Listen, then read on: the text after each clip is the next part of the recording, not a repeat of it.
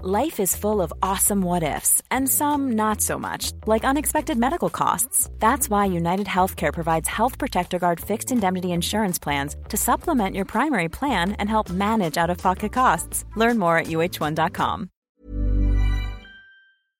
传递创意，改变世界。当你年少的时候，如果你目睹过欺凌，你是一个旁观者，或者你曾经欺凌过别人，或者你被欺凌过。 如果今天你还能想起来，你内心里还有那么一点自责、懊悔、遗憾、无力，那你今天也可以重新做一个选择。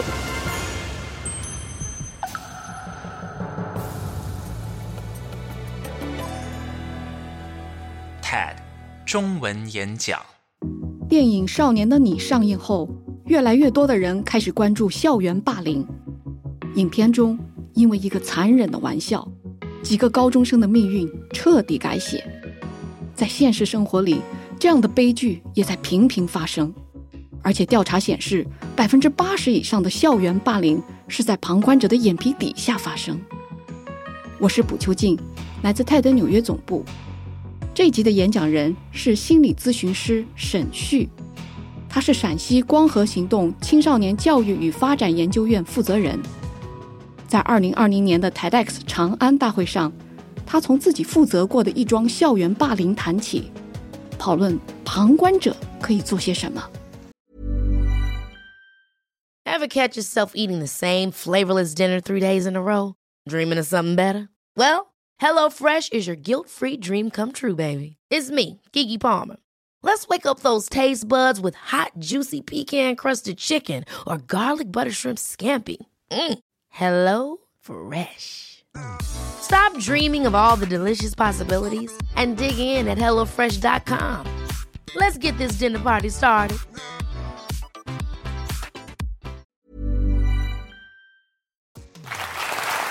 我今天站在这里，要跟大家分享一个沉重的话题——校园欺凌。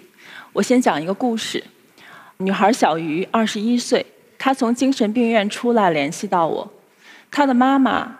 在他的朋友家偶然听到我的线上分享，然后意识到自己的女儿在初中的时候遭遇到了校园欺凌，想让我跟他女儿谈一谈。小鱼一米六八的身高，体重大概一百三十斤，很白净，有一双灵动的大眼睛，她笑起来有两个酒窝，就看起来是一个很明亮可爱的姑娘。她坐在我对面，谈了很多从来没有跟别人讲过的话。这件事情是从他初二的时候一件嫩绿色的毛衣开始的。那天早上，他穿着一件绿色的毛衣，是他妈妈新给他买的，去上学。在学校门口遇到他最好的朋友小 A，小 A 说：“你毛衣的颜色真鲜亮，你穿上真好看。”小鱼很开心。这一天上午，他都跟同学嘻嘻哈哈的。中午，他从卫生间回到宿舍，在宿舍门口。听到小 A 跟同事、好朋友的小 B、小 C 说：“你们不觉得他像条大青虫子吗？那么胖，还穿着绿色的毛衣。他自己觉得还挺美，真恶心。”小 B 随声附和说：“是啊，我都看不下去了。他一挨近我，我就想吐。”小 C 说：“我一想到还要跟他同班同宿舍两年，我就受不了，每天。”都在受罪。小鱼在门外听到这些话，有点不知所措。他不知道发生了什么。平时嘻嘻哈哈一起学习，很好的朋友，他们有什么需要帮忙的，他都会帮忙。但是为什么他们在背后会这样讲他？他很生气，推门进入宿舍。那三个人迅速的转身睡觉，其他人也默不作声，躺下来睡觉。小鱼说：“刚才的话我都听到了，你们为什么这么讲我？”小 A 噌的坐起来说：“我们说你了嘛，你可别冤枉人。”其他人也说：“就是，又没说你，你为什么要生气？”那天中午的气氛很尴尬，小鱼不知道怎么回应。接下来的日子，只要大家看到小鱼走过来，就都不说话了，也不再谈笑了。没有人约小鱼一起玩，周末的聚会也没有人叫小鱼。活动分组，小鱼落单。哪怕有人会笑脸相迎来找他，也是因为要求他办事情。而小鱼通常都会很开心的去帮忙，以为做好了，大家的关系就恢复了。可是落单的还是他。老师让大家组队来复习，小鱼的功课很好，很多人都会找他一起组队。大家纷纷占用他的时间，问他各种问题，他的笔记借走不还。然后小鱼没有自己的时间复习功课，作业本也常常找不到，他的成绩开始下降。他跟爸爸妈妈讲，爸爸妈妈认为还他还不够努力，想的太多、太敏感、太计较，让他积极的去处理同学的关系，不要太小气。小鱼渐渐不说话了，变得越来越沉默。初三的时候，他被诊断为严重抑郁症，休学在家，从此再也没有回到过学校。接下来的日子呢，就是大家认为他得了精神病，有幻听、有幻觉，没有人相信他的话。他情绪失控的时候，就被送进精神病院住一个月，然后再回来。大家对他的风言风语越来越多。一件小事儿，对一个女孩子人生产生了巨大的负面的影响。我们通常都会认为，很简单的归因，认为这样的女孩子太脆弱、太懦弱，心理不够强大。我一点都不想为小鱼开脱，因为从她的认知、从他的能力都需要提高，他有他需要承担的责任。可是其他人在这样的事件中应该承担什么样的责任呢？而我们每一个人在这样的事件中可以做什么呢？电影《少年的你》上映，引起很多人关注校园欺凌。电影里胡小蝶自杀，故事中小鱼被送进精神病院。我还有非常多的个案：自杀未遂、自残、退学、抑郁。就像电影中胡小蝶、陈念、未来、罗婷、小淼。无论是欺凌者、被欺凌者，还是旁观者，他们每一个人的背后都有非常复杂的故事，不能用简单的对错、善恶和强弱来评判。我来自一家公益机构——陕西光和行动青少年教育发展研究院，我们只有四个人，是在民政厅注册的一家民办非企业。我们关注儿童和青少年的身心健康的成长，我们关注如何去提高他们的复原力，让他们有能力去面对困难。和创伤，心里充满更多的希望和力量往前走，去创造未来。我们更关注他们如何在成长中去建立健康的人际的关系，能够有勇气、有力量、有能力去对那些不健康的人际关系说出不。我们做些预防校园欺凌，那是我们跟他们、跟教师、跟家长乃至全社会对话的一个途径。我们二零一一年开始关注校园欺凌的议题，至今我们进入过上百所学校。开展了近千场的培训，组织夏令营。我们干预的中高危的个案达到近千例。这些学校遍及乡村城镇，从一线城市到七八线城市都有。二零一六年，中国青少年研究中心对十省市的中小学生有一项调查，数据显示，有百分之三十二点五的人偶尔被欺凌，百分之六点一的人。经常被高年级学生欺凌，而受害者中遭受到精神暴力的数据达到百分之九十四点三二。我们来看看校园欺凌是什么？这个定义是二零一七年教育部联合十一部门发布的《加强中小学生欺凌综合治理方案》中的定义。这个定义比他们二零一六年出的文件的定义要丰富和充实了很多。其实真的也在说明国家越来越重视，他们也在学习和研究。这个定义中有四个条件，同时构成这个四个条件，我们就能界定为校园欺凌。我们看一下这四个条件：地点与角色，校园欺凌发生在校园内外的学生之间，所以我们必须注意，在校园外也有发生校园欺凌的危险。校园外的偏僻的街巷、公园儿废弃的工地、停车场、大桥下面、上下学的途中、公共卫生间以及课外辅导班、小饭桌。托管班、冬夏令营，我们都见到过，都有非常多的严重的校园欺凌在发生。第二个条件，时间和频率。以往国际上认为只有重复发生、多次发生才能界定为校园欺凌，但是随着校园欺凌发展的趋势，我们国家认为单次的只要构成威胁的行为也可以界定为校园欺凌。而且我们要注意，很多校园欺凌行为其实不是单次发生，只是欺凌者善于伪装，而被欺凌者很难得到支持保护自己，所以很多以往的欺凌行为被掩盖了。第三个意图，校园欺凌是恶意和故意的行为。很多家长和老师会跟我说，说他们在处理校园欺凌的时候，欺凌者常常说我不是故意的，我只是开个玩笑。玩笑是什么？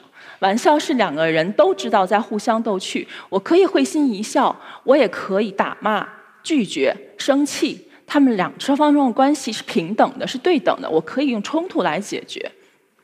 但是恶意就是我知道对方很难堪，我还要故意而为之。第四个，权力存在力量和权力上的不对等。这里的权力会指什么？有几个方面。第一。看得到、摸得到的实力上的悬殊，比如身体的强壮的程度的悬殊、年龄的差异。第二，我们社会标准上的差异、家庭的背景、经济的情况、身体的健康的程度、美丑、胖瘦，以及它符合不符合这个社会标准对于男性和女性的标准。脸上的一颗痣、一个青春痘、一个胎记，爸爸妈妈的身份地位比较低。身体有残疾都可能被欺凌。第三个，当事人所处的社会环境的文化标准的差异，比如这个文化，他们对于成绩的要求，对于运动能力、艺术能力以及性格的要求。例如，在美国，运动能力差的孩子很可能被欺凌，羞涩的孩子很可能被欺凌。但是在亚洲，羞涩的孩子被包容的可能性也会更大。再有，欺凌者的心理优势，如果他是被老师喜欢的孩子。如果他因为某些资源，周围聚集了很多的人，看似有很多朋友，这些都会构成他的心理优势，让被欺凌者没有办法为自己找到支持者。再有，如果欺凌方不是一个人，而是一群人，他们就构成了力量和气场上的优势。我们再来看欺凌的形式，欺凌的形式包括了言语欺凌、身体行为欺凌、关系欺凌和网络欺凌，而嘲笑、讽刺、挖苦。起绰号都属于言语欺凌，身体行为欺凌包括了肢体暴力，强迫对方去做不情愿的事情，哦，敲诈勒索，以及故意损坏或者隐藏对方的物品。那么排斥、孤立、故意忽略就属于关系欺凌。关系欺凌非常的隐蔽，不容易被发现，而且很难处理。可是它造成了精神的创伤，是很严重的。随着网络的发展，我们可以通过各种社交的平台去发布文字、图片、视频、音频，然后借此我们可以羞辱、攻击、造谣。有孩子跟我说，他们是一条龙，有人负责找被欺凌的人，有人负责实施欺凌，有人负责拍摄，有人负责剪辑，有人负责上传，还有人负责点赞。我们看到孩子们其实在借助网络在作恶。而且网络传播的速度和范围，使得负面影响非常的大。在这里，我还特别提到两个欺凌，是性别欺凌和性欺凌。什么是性别欺凌？性别欺凌是指对不符合这个社会对男性和女性标准的人的欺凌，以及不符合对性取向标准的欺凌。我举一个例子：如果你一个男生的身材很纤细、白净、文静、很安静、细声细气，他很可能被。嘲笑为娘娘腔，他还可能会被认为有同性恋的倾向，这就属于性别欺凌。而性别欺凌在学校里非常的常见。那性欺凌，孩子们会借用成人们对性的羞耻感，而用性去羞辱他人。而性欺凌不仅仅指强奸，它包括了未经同意的、被迫去看含有性意味的文字、图片、视频和音频，被迫做出不雅的动作，被迫去看或者触摸性器官。很多成人都不相信，也不愿意承认孩子们在学校中会做这样的事情。但是我们的调查数据发现，这样现象一点都不少见。这组数据显示，阴柔特质的男生。在校园欺凌中，会更容易被欺凌，不容易被接纳。其实是我们不太容易接受弱，而这些数据右边的部分是的部分，都是他们被遭受欺凌的比例。我们看到，试图触摸自己的性器官，用言语羞辱，试图恐吓，被排斥，让你觉得感受很差。而这些数据看起来。被欺凌者都是占少数，所以就有人来跟我说：一百个人中就那么几个人被欺凌，有没有必要我们花这么大精力去关注？是不是太小题大做了？而且校园欺凌应该是孩子们成长中必须经历的，这会让他们变得坚强。而且他认为这个社会就是一个弱肉强食的丛林法则，如果你不变强，你就要被自然的淘汰。那我在这里要讲校园欺凌，根本原因是文化和价值观层层面，它是一种权力的争夺，它是对差异的不接纳，不允许不符合标准，不允许弱，只能接受强，而这些价值观，这些成人的价值观会影响到孩子们，他们会据此来判断谁能进入他们的圈子，而谁应该被清除。欺凌在世界普遍存在，我们对疾病的、对战争的、对黑人的歧视，而所有成人展开的这些歧视，都会被孩子们模仿，放在他们的学校中。有一个美国的学者叫芭芭拉，他曾经提到，欺凌的根本是轻蔑，也就是说，对那些弱的、不符合标准的人，我们可以无视他们的痛苦，无视他们的需要。那这里我就要提到同理心。什么是同理心？它是一种能力，它分为认知同理心和情感同理心。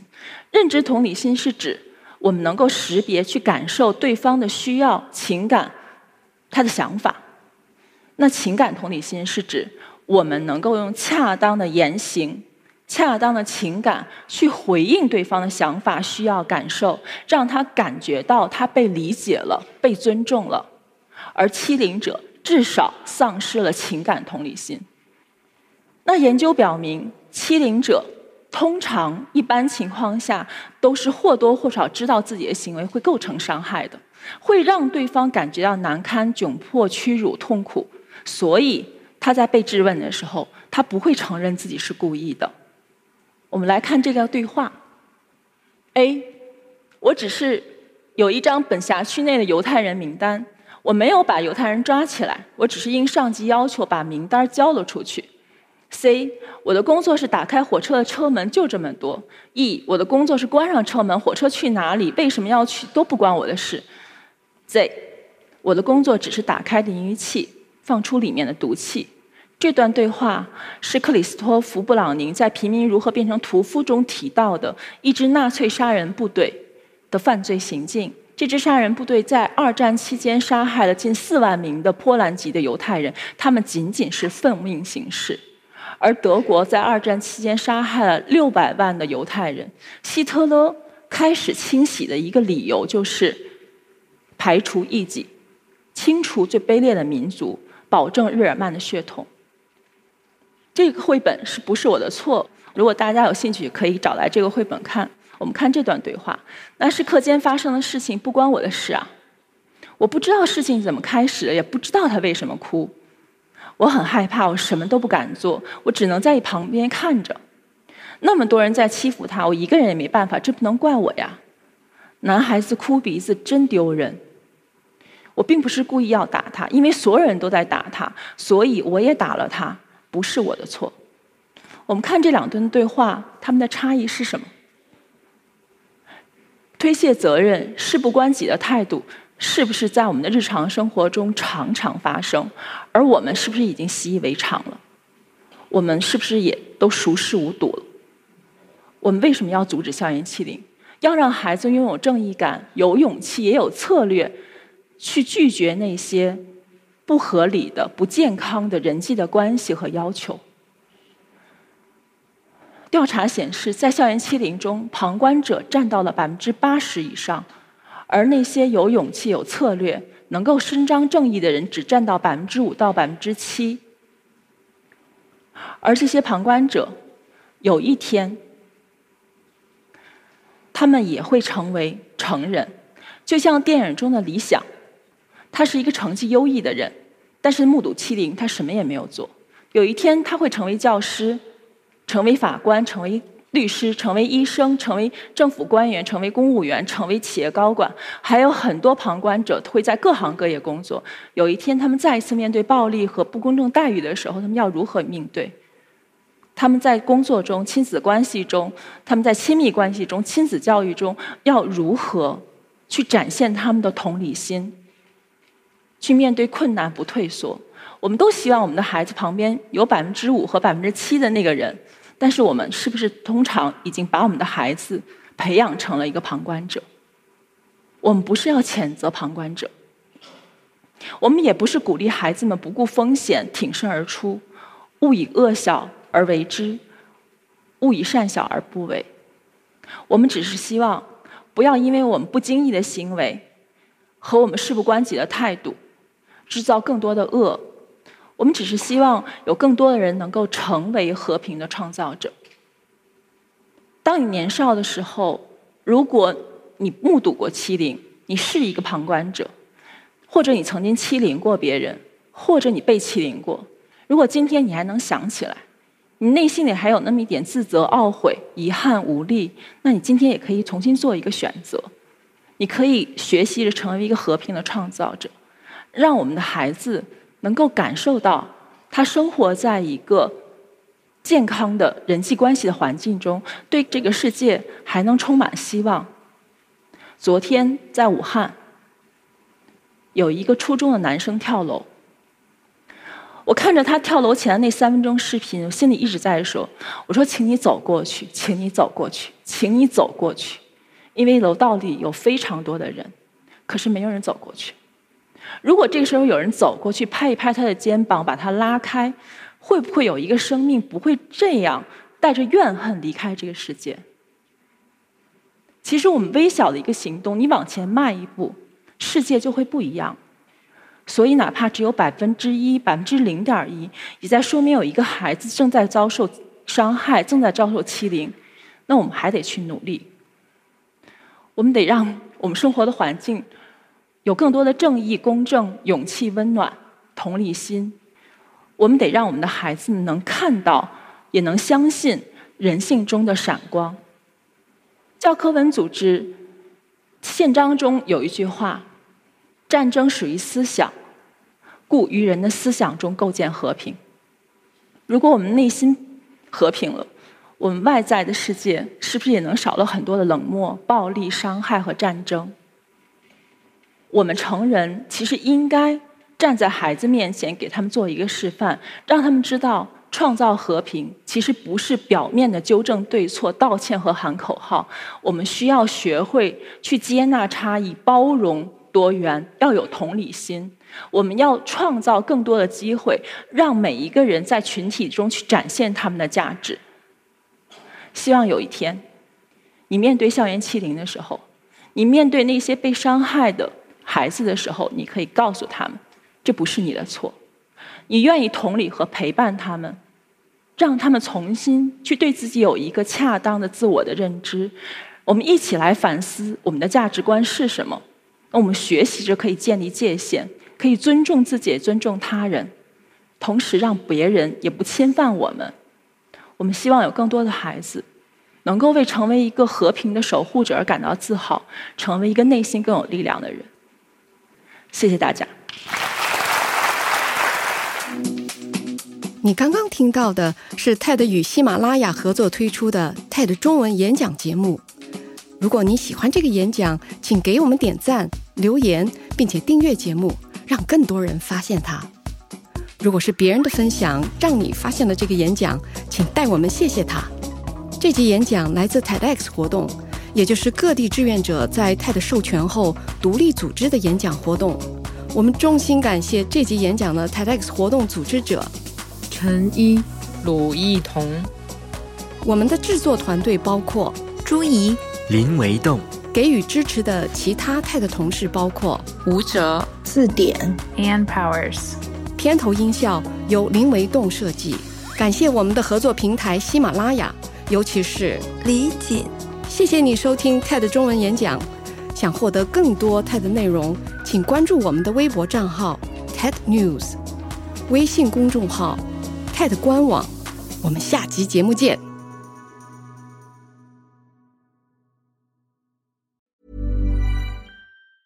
Hey, it's Danny Pellegrino from Everything Iconic.